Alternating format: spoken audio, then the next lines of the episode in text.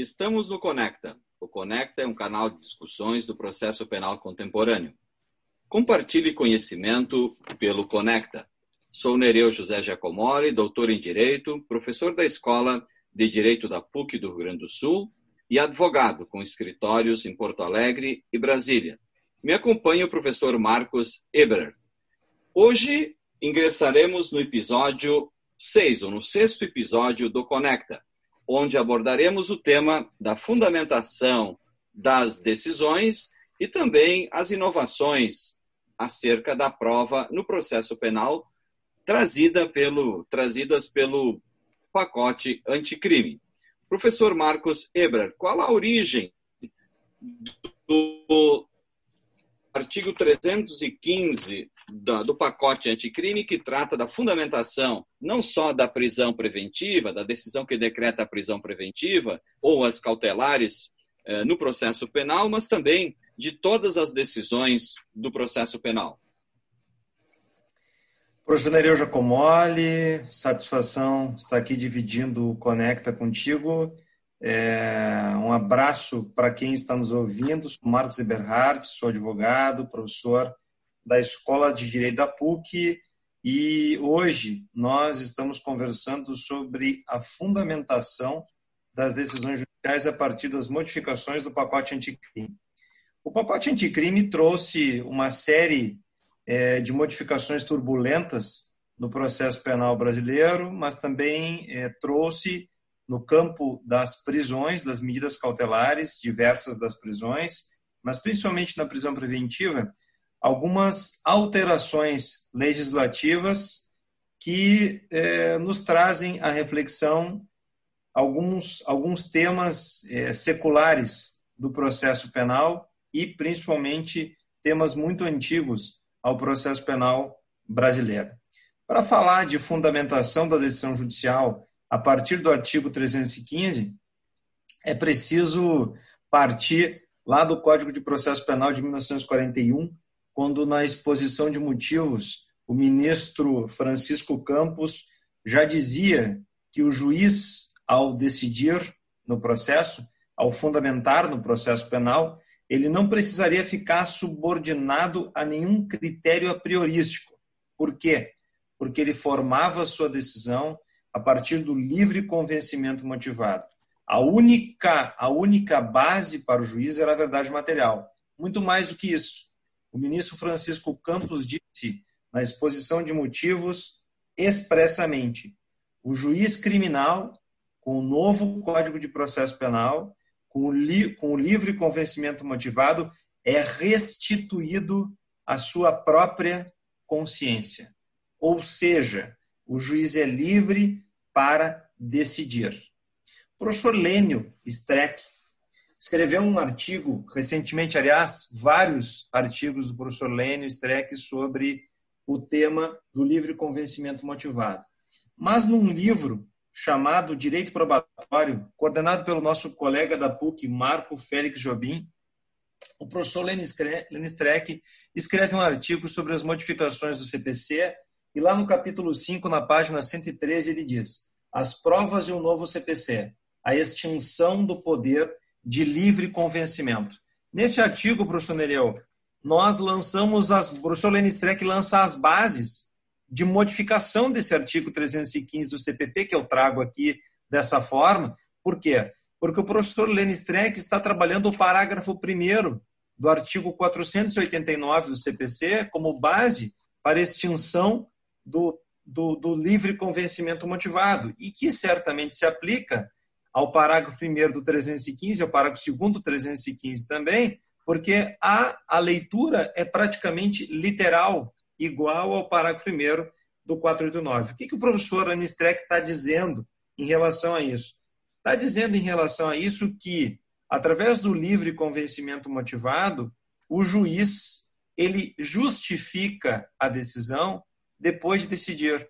Ou seja, ele consegue trazer aquele tipo de decisão que é muito comum, inclusive, a partir dos recursos de embargos de declaração, que o juiz é livre para se convencer que não precisa trabalhar todos os argumentos trazidos pela defesa. E isso faz parte do cotidiano do processo penal brasileiro.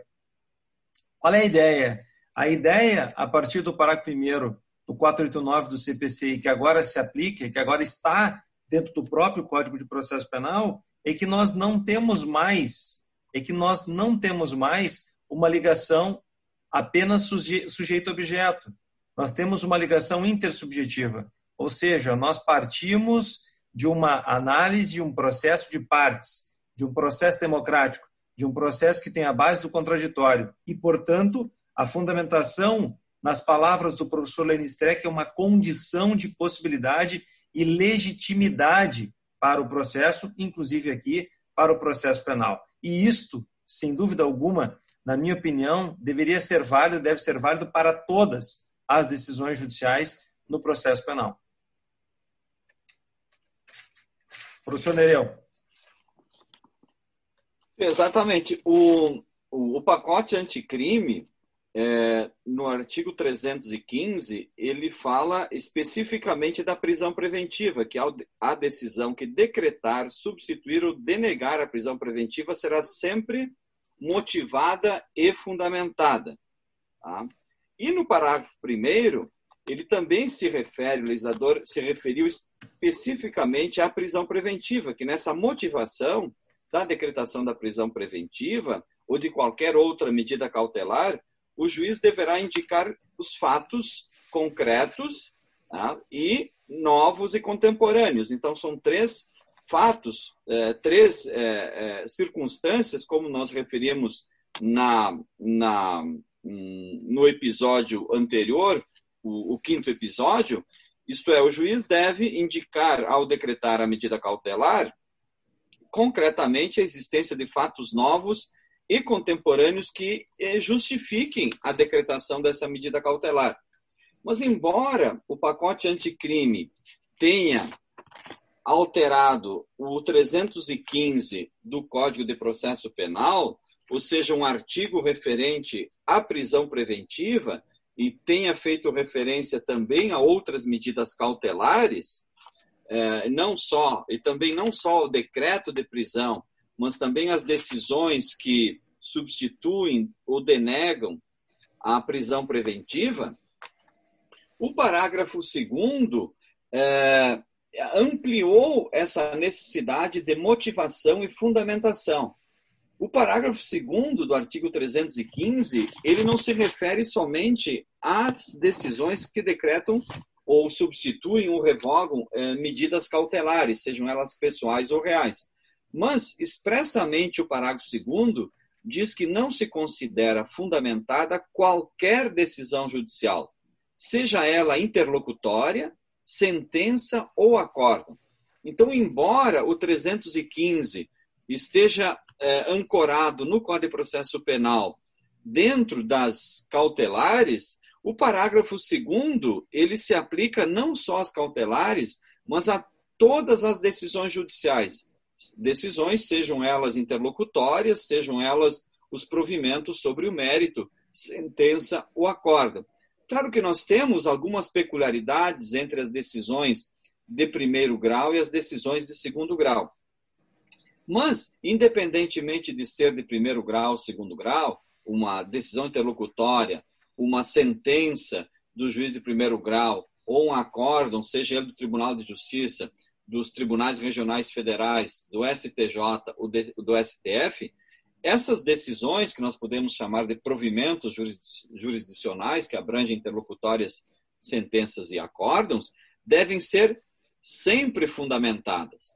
E o parágrafo 2, 315, diz que quando a decisão judicial, seja ela interlocutória, sentença ou acórdão, não se consideram fundamentadas. E o legislador trouxe seis casos exemplifica com seis hipóteses que não hum, onde não se admite uma fundamentação. Por exemplo, quando o juiz ou o desembargador ou o ministro eh, se limitam à indicação, reprodução ou paráfrase do ato normativo, ou seja, do que está disposto na literalidade legal, sem explicar a sua relação com o caso concreto e com o que está sendo decidido. Esse é um dos exemplos. O segundo é quando o, o, o magistrado emprega conceitos jurídicos indeterminados, ou seja, um conceito jurídico que é, se amolda a qualquer decisão, né, sem explicar o motivo concreto da, daquele conceito, daquela situação, se ela incide ou não no, no caso concreto. Uma terceira hipótese é quando o magistrado invoca motivos que se prestariam a justificar qualquer decisão. O famoso copia e cola uh, das, das decisões. A quarta situação é quando não a decisão não enfrenta todos os argumentos deduzidos no processo. Aqui, uh, antes da modificação do Código de Processo Civil, é, via de regra, os professores costumavam referir que no processo penal, no processo civil, não, era necessário se enfrentar todos os argumentos, argumentos da parte, é, das partes. E que no processo penal, na sentença penal condenatória, haveria necessidade de se enfrentar, então, e se afastar todas as teses defensivas. Tá? Então, a, a, essa, hum, esse, essa perspectiva doutrinária agora está expressamente é, prevista no artigo 500, 315, é, parágrafo 2 inciso 4 ou seja, o juiz deve enfrentar todos, todos os argumentos da acusação ou, ou da defesa.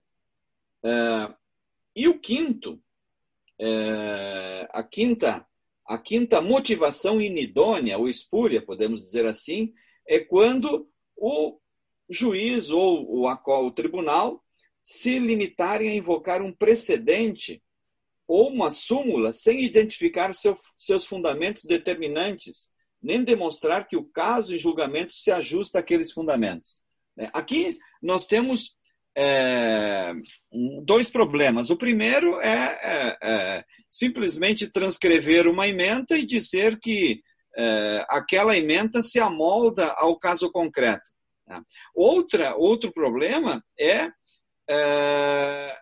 é, nas, nas questões, nas, nas decisões colegiadas, a, a razão de decidir do julgado, ou a ratio decidente.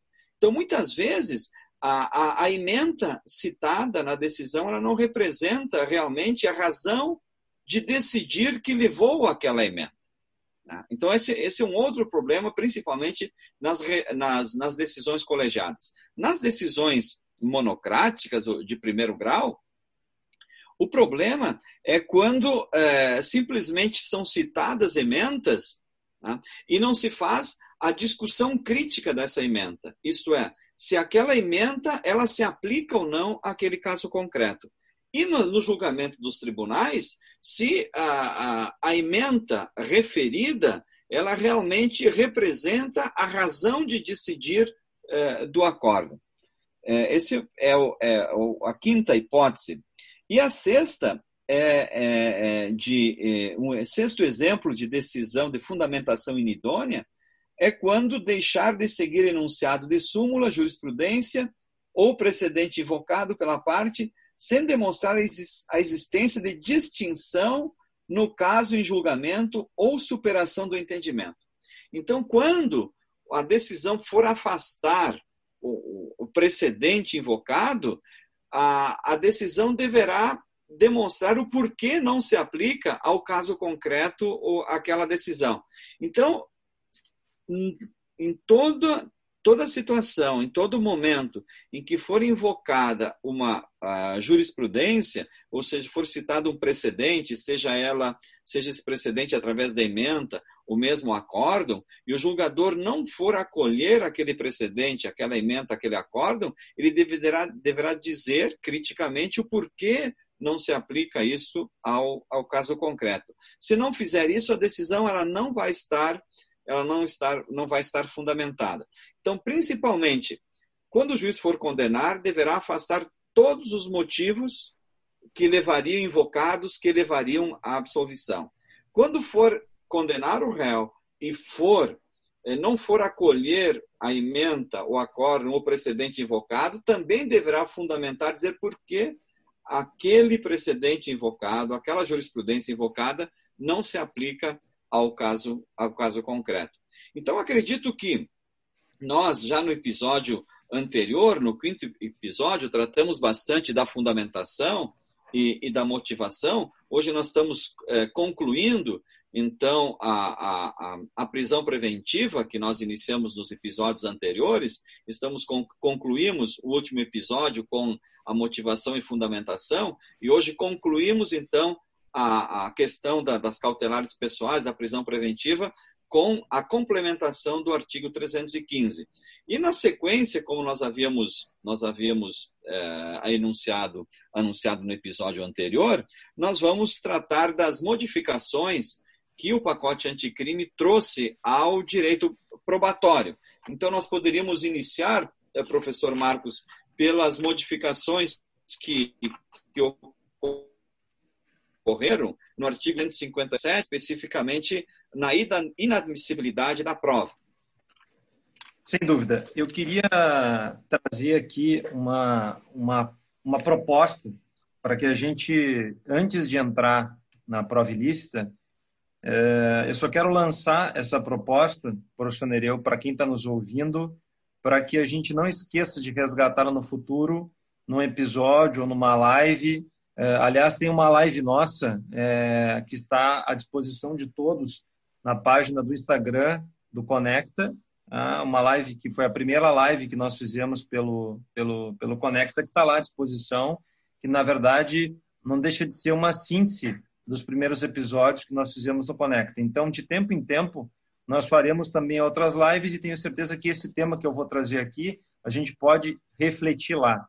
Ao passo que o processo civil, segundo o professor Lênio, se libertou do livre convencimento motivado porque extraiu do Código de Processo Civil a expressão livremente, ou seja, o juiz fundamenta sua decisão, mas extraiu lá do Código de Processo Civil a expressão que estava dentro do CPC, o livremente, também criou o parágrafo 1 do 489 e criou uma série de barreiras às decisões judiciais. No processo penal, nós temos o parágrafo 1 do 315, lá dentro do capítulo das prisões, em tese, aplicável a todas as decisões judiciais, é assim que entendemos, mas nós continuamos no 155 com o livremente. Ou seja, nós temos aí uma certa. Não é muito simpático essa mistura de livre convencimento motivado, que é tranquilamente é, um, um, uma ideia arbitrária, né, autoritária, não tem dúvida nenhuma. Evidentemente que a gente tem que entender também que o sistema do livre convencimento motivado, quando veio, ele veio para impactar o sistema da prova tarifada. Então, evidentemente que o livre convencimento motivado, na comparação com a prova tarifada, ele vem e vem muito bem, não há dúvida disso. Mas hoje, numa democracia, pensando o número de processos que nós temos, não tenho dúvida nenhuma que esse é um tema que cabe nós discutirmos. E a, e a proposta que eu faço é: o que, que significa, dentro do sistema processual penal brasileiro, dentro da decisão judicial, o que é o parágrafo 1 do 315? Qual é o significado dele? Eu acho que essa é uma discussão que nós podemos fazer hum, é, dentro dos próximos episódios em live. Mas tudo isso também para falar da provilista e falando da provilista, de novo, conectar a provilista com o sistema do livre convencimento motivado. Ou seja, uh, o que, que eu estou que querendo dizer? Estou querendo dizer que a primeira vez que nós tivemos é, a ideia de inadmissibilidade da prova foi na Constituição de 88. Até então, nenhum diploma no processo penal ou aplicável ao processo penal teria trazido a estudo da prova. Antes, pelo contrário, a ideia, e retomo aqui o Código de Processo Penal de 1940, a ideia era não ter limites à verdade. Ou seja, a ideia era se livre convencer realmente. O que, que aconteceu, professor Nereu, numa espécie aqui que nós podemos dizer de genealogia da prova ilícita no Brasil, desde a década de 40 até 2020, o que, que aconteceu com a prova ilícita? Bom, o Código de 1940 assim como todas as constituições anteriores e posteriores, a não ser a de 88, jamais tocaram no tema do estudo da prova. Foi somente em 1986 que nós tivemos a primeiro julgado do Supremo Tribunal Federal aplicável ao processo penal, falando de licitude de gravação. Ah, antes disso, nós nunca tivemos nenhuma decisão no Supremo Tribunal Federal. Tivemos decisões em outros tribunais. Mas onde é que eu quero. Qual é o ponto aqui? O ponto é que a ilicitude da prova, então, a confissão mediante tortura, a confissão forçada, todo tipo, todo tipo de a violação do que hoje podemos falar, do que hoje podemos chamar de cadeia de custódia, toda a ilicitude da prova se escondeu atrás do livre convencimento motivado, desde a década de 40 até o final da década de 80. O que, que eu quero dizer? Que eu quero dizer é que o tribunal, quando ia tocar no assunto, fosse um tribunal de justiça, fosse um tribunal federal ou fosse um tribunal superior, sempre dizia: o juiz é livre para se convencer. E o juiz, sendo livre para se convencer, simplesmente ele não usou essa prova que você está dizendo que ela tem algum tipo de irregularidade. Então nunca tocava no assunto.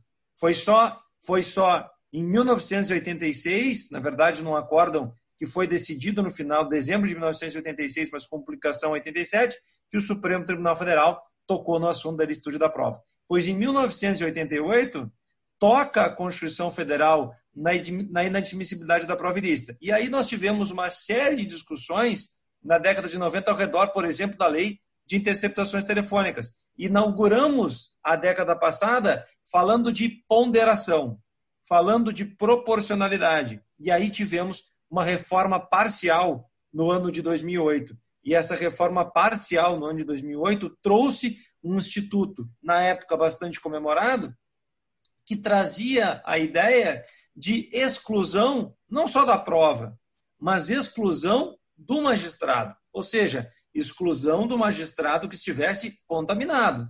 Ou seja, o julgado contaminado, ele também retirava do processo o próprio magistrado. No entanto, no entanto, alegando a necessidade de celeridade, alegando a necessidade uh, de que a, a, ideia de que nós não teríamos é, tantos juízes, que teríamos muito, muito, muitos processos no âmbito criminal, este dispositivo foi vetado.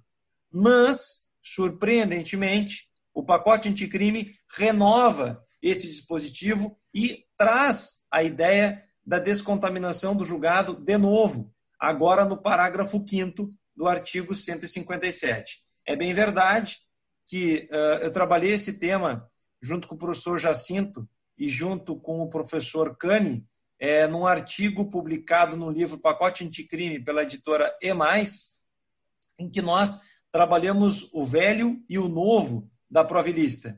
É, o que, que nos desafia aqui? Nos desafia aqui continuar trabalhando este tema, porque o Supremo Tribunal Federal, em decisão do ministro Dias Toffoli, tornou sem efeito essa disposição. Pelo menos em decisão liminar, ela foi tornada é, sem efeito por enquanto. Então, cabe a nós discutirmos, num caso hipotético, e tem vários casos concretos na jurisprudência, no momento em que o juiz. Eu, a minha maior preocupação não é o juiz que declara a prova ilícita e tem a sua decisão, por exemplo, cassada por um tribunal. Eu não me preocupo com esse magistrado. Eu me preocupo com o magistrado que entende que não há ilicitude da prova e que a defesa ou o Ministério Público, eventualmente levando isso até o tribunal ou até o grau superior, tem uma declaração de licitude da prova. E aí o magistrado em primeiro grau é obrigado a proceder a executar o desentranhamento dessa prova ilícita. E o que faz a defesa? A defesa peticiona pedindo que o magistrado então declare o nexo de causalidade entre esta prova retirada dos autos e todas as outras que dela decorreram. Evidentemente que se esse magistrado, professor Nereu, no primeiro momento entendeu que não se tratava de uma prova ilícita e foi obrigado a desentranhá-la dos autos, qual é a resposta dele em relação à causalidade? Ele vai dizer, olha, nenhuma outra prova dessa decorreu. Eu já desentranhei a prova e eu sou livre para me convencer. Eu não preciso, eu não preciso dessa prova. Realmente eu posso desentranhá-la. Já sabemos o resultado desse processo. Vem por aí sentença condenatória. Então, essa é a, a, a, a magia né, desse tema da prova ilícita, que é tão importante no processo penal brasileiro.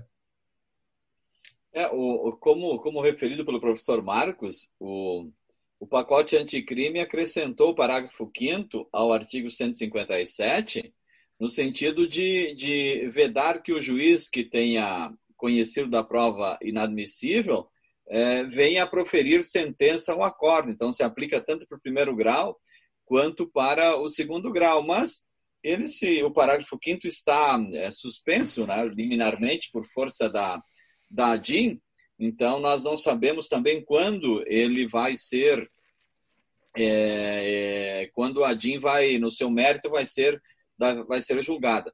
Mas o, o objetivo é, é, é, é evitar a contaminação do juiz, a formação de preconceitos, né? a formação de preconceitos. Né?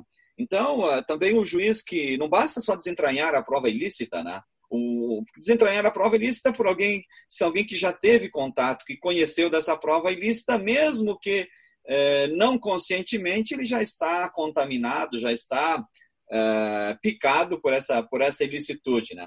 Então, é, todos nós, assim, do, do, mundo jurídico, que estudam o processo penal cientificamente, estão realmente com perspectiva de que é, permaneça em vigor o, o parágrafo 5 do artigo, do artigo 157, porque as, as motivações do veto na, já em 2008 foram meramente, meramente utilitárias, né? ou seja, a, a, falta, a falta de estrutura, a falta de juiz, que não são motivações é, científicas.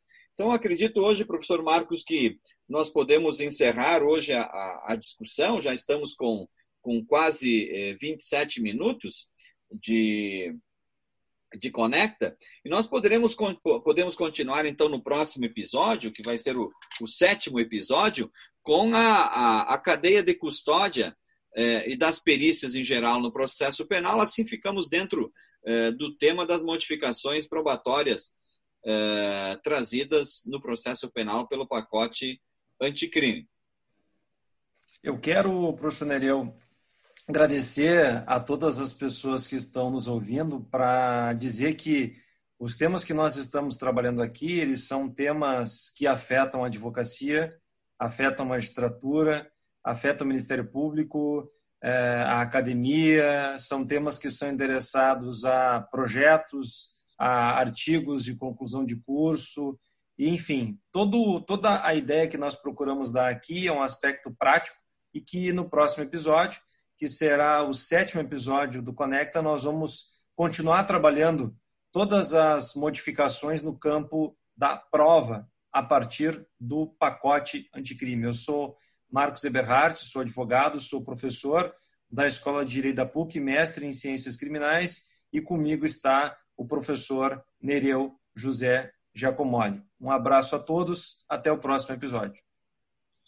Então, até a próxima quarta-feira, às 18 horas, quando falaremos ainda sobre as modificações probatórias no processo penal, especificamente da cadeia de custódia. Até lá.